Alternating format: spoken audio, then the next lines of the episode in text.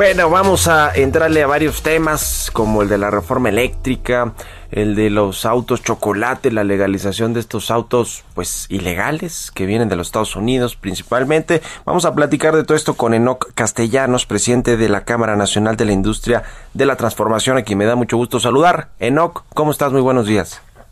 Buenos días, Mario. Bien, con el gusto de saludarte y, y saludar al auditorio.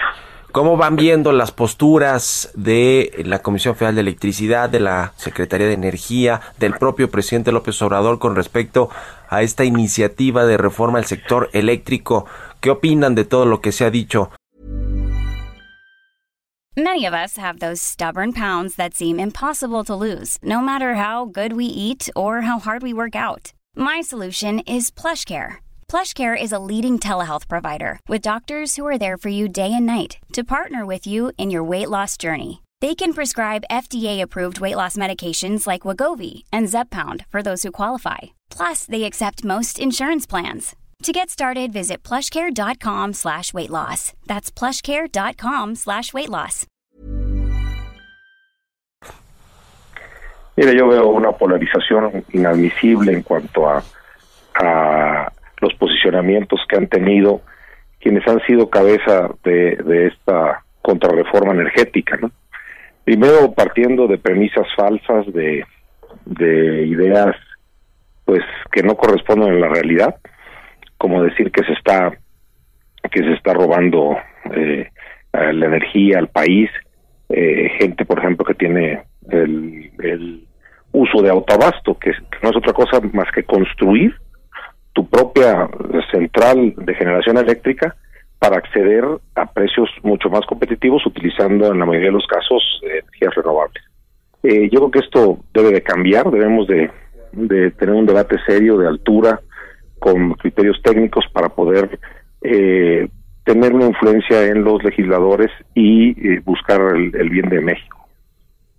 Uh eh, a ver, eh, el, uno de los puntos clave está en los contratos, en estos contratos que tienen las empresas privadas, las sociedades de autoabasto, ¿no? Que son, eh, según, según lo que han dicho, son, eh, a ver, aquí tengo el dato, ahora se me olvida. En fin, tienen más de 77 mil socios estas sociedades, que son 239, las que tiene detectadas la CFE, pero ahí lo que dicen es, pues es que son sociedades que eh, se crearon ciertamente con infraestructura, pues mucha la opera llenó, este Iberdrola y otras empresas eh, construyeron, digamos, estas estas eh, eh plantas de autogeneración.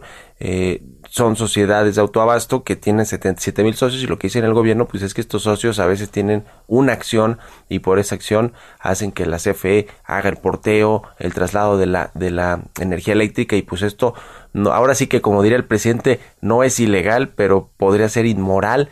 Esto, esto, eh, digamos, esta autorregulación de los privados o esta, pues tratar de decir, a ver, igual podemos ceder un poco, en fin, no, no, no va a llegar, nunca va a llegar, no, no la vieron venir, Enoch. Mira, sí, definitivamente, Mario. Nosotros creemos que hay cosas que se tienen que modificar y que lo que se tiene actualmente es, es totalmente perfectible, pero no arrasar y queremos llevar a lo que teníamos en los años 70, 90 del siglo pasado. Es decir, ellos quieren, como, como siempre, buscando el pretexto de qué es lo que está mal, entonces sí eh, eliminar cualquier contrato entre privados. Por supuesto que, que el autoabasto se, se hizo al amparo de las reglas que había en ese momento. Incluso te puedo decir, al inicio ni siquiera había reglas. Uh -huh. La reforma de 2013 lo que hace es regularizar algo que se venía haciendo, eh, digamos, eh, no totalmente alineado con la Constitución. Entonces nosotros estamos de acuerdo que pongan las reglas, pero esto no es algo extraño ni se está haciendo ningún robo.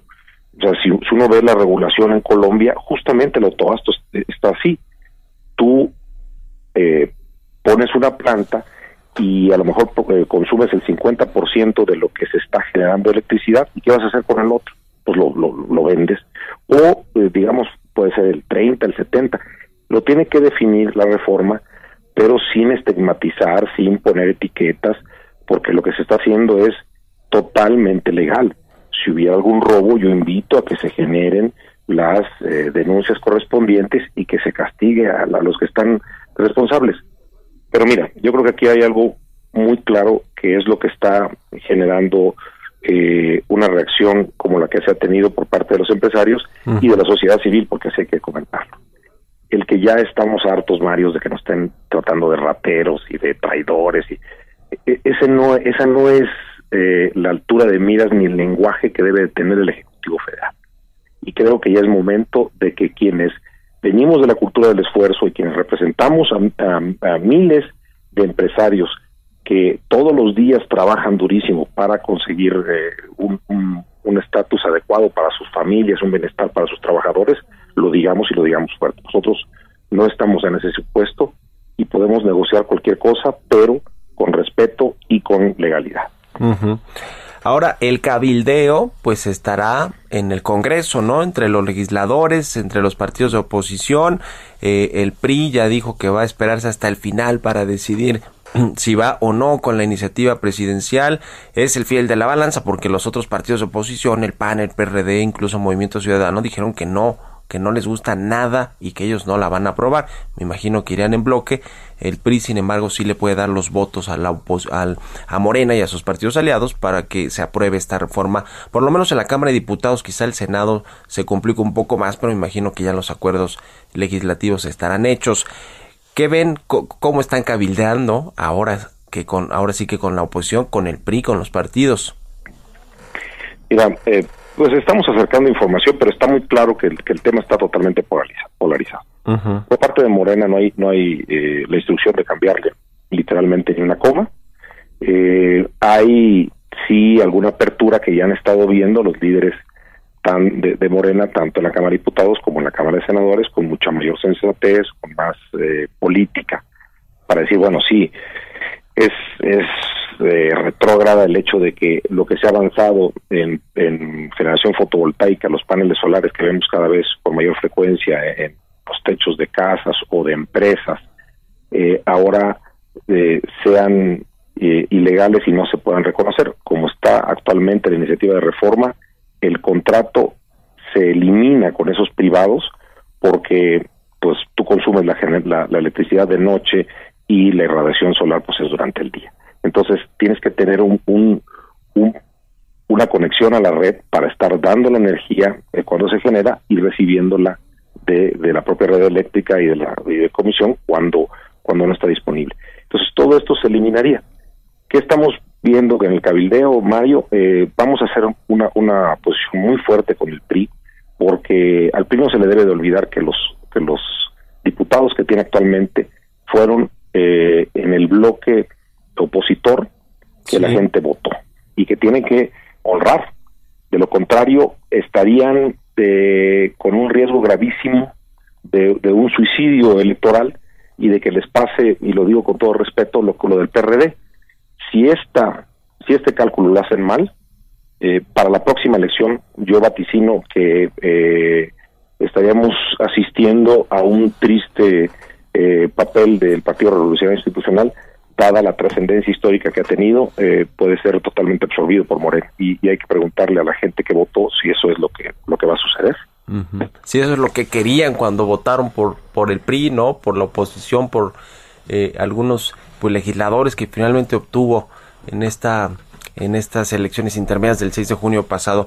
Eh, en, en, otro tema, el otro asunto importante, ¿no? Que es este, pues de la legalización de los autos llamados chocolate, los que ingresan a través de la frontera de Estados Unidos, que no son legales, que no tienen papeles, que no pagan impuestos y que bueno, el presidente López Obrador, que, que siempre ha sido una tentación política, ¿no? Eh, eh, el, el, asunto de legalizar los autos chocolate porque pues eh, eh, eso es algo bien visto para cierto sector de la población, sin embargo, pues no para la economía, no para pues los, los impuestos, incluso para la seguridad, aunque el argumento del presidente del observador es porque había pues mucha inseguridad al no saber quiénes compraban o quiénes traían esos autos, ahora van a tener supuestamente un registro por 2.500 pesos, pero, pero se ve un golpazo, otro golpe para la industria automotriz, ¿no? Bien establecida en México.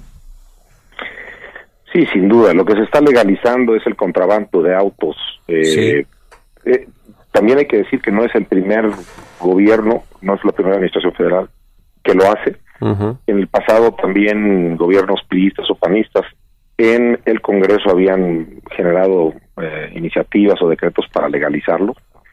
Y esto lo que hace, bueno, es que tengamos un Estado de Derecho muy débil, porque eh, actualmente ya se posicionó al respecto la Asociación Mexicana de Distribuidores eh, de, Automóviles, Lambda, y ellos generan alrededor de 130 mil empleos en sus distribuidoras y es evidente que lo que estamos viendo es una competencia sumamente desleal. Autos que no cumplen la regulación de eh, emisiones de motores. Yo quisiera ver, por ejemplo, eh, en la medida del decreto, si les van a hacer, eh, les van a exigir el cumplimiento con, con pues las verificaciones y emisiones y estados vehiculares, porque literalmente algunos son chatarras.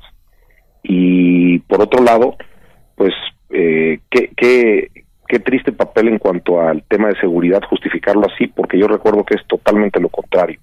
Coahuila hace aproximadamente 8 o 10 años se metió eh, muy fuerte con el tema de autos chocolates porque efectivamente eh, generaban eh, que algunos grupos los usaran para delinquir, para asaltar, para secuestrar y lo que hicieron fue fue empezar a eh, a sacarlos del de, de, de, circulación, es decir, los los eh, los que circulaban ilegalmente los detenían, los llevaban a un corralón y los mandaban luego a, a, chatarra. Esto es lo que hace el Estado de Derecho y lo que hace que haya seguridad, no por el contrario. Bueno, vamos a legalizarlos todos para ver si ahora sí, este, sí los vamos a tener controlados yo, yo espero ahí que los mayores delincuentes efectivamente pongan, regularicen los carros a su nombre. Es, es la verdad, este, pues un mundo al revés el que estamos viendo. Este decreto, porque este sí es un decreto que, que aún así lo, lo tiene que revisar la Comisión de Hacienda, ya están los dictámenes ahí en la, en la Cámara de Diputados.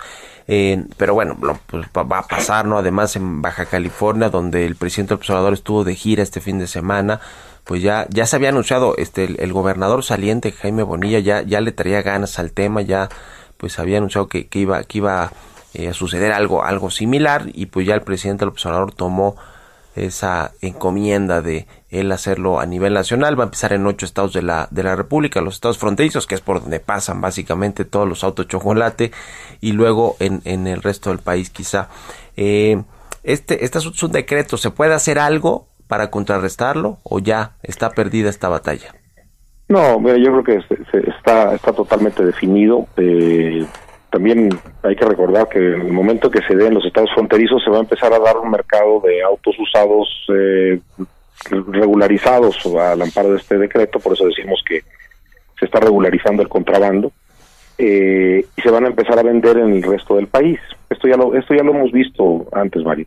Qué difícil, qué diferente hubiera sido que el presidente o sus eh, funcionarios, el secretario de Hacienda, la secretaria de Economía, se hubieran sentado con las automotrices, con los distribuidores y hubieran generado o a través del gobierno federal un bono para que la gente pudiera eh, acceder a la compra de un vehículo económico, compacto, lo que fuera, y para tener para tener una buena circunstancia, o bien eh, implementar un programa federal de movilidad de con el transporte público esto evidentemente es político, como siempre, para, para congraciarse con, con, las masas.